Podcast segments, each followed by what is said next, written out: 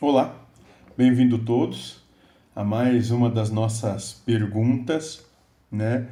Lembrando que na descrição do vídeo tem o endereço de e-mail para quem quiser fazer alguma pergunta para a gente responder. Envie para a gente no e-mail, vai ser uma satisfação poder responder as perguntas se for da nossa da nossa condição, né? Se Deus assim quiser. Continuando a falar sobre perguntas, então mais uma pergunta do mais uma pergunta do Marcos Megina. E, ele vai, e a pergunta dele é a seguinte: Aquele que tudo gerou quer ou precisa de algo daqueles que foram gerados por ele? Obrigado, amigo. Boa pergunta. Dentro do nosso entendimento, aquele que tudo gerou, que gerou os espíritos, inclusive,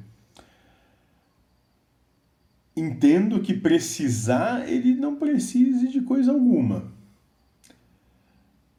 E se, se ele fosse ter um querer, eu acho, acredito, me parece, que o que ele quer é que sejamos todos felizes.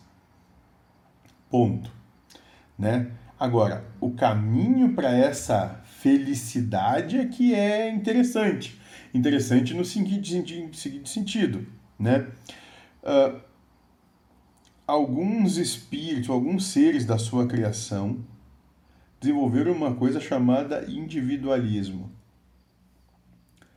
Né? Alguns a gente pode entender que sejam alguns poucos, ou a imensa maioria, ou eu não sei.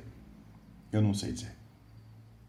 Não tenho, não tenho nenhuma certeza quanto que compra quem, mas entendo que isso. Nesse processo, para se desenfilhar desse individualismo, né?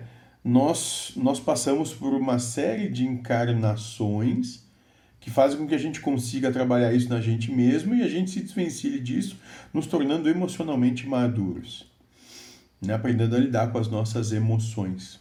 Isso é muito grosso modo. Né? Para depois poder seguir adiante, seja lá no que vier.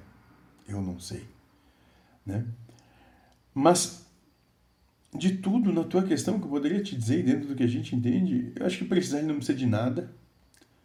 Né? E o que ele quer? Ele quer que todos os, todos os seres, toda a sua geração seja imensamente feliz. Lembrando que espírito evoluído é espírito feliz. Só isso.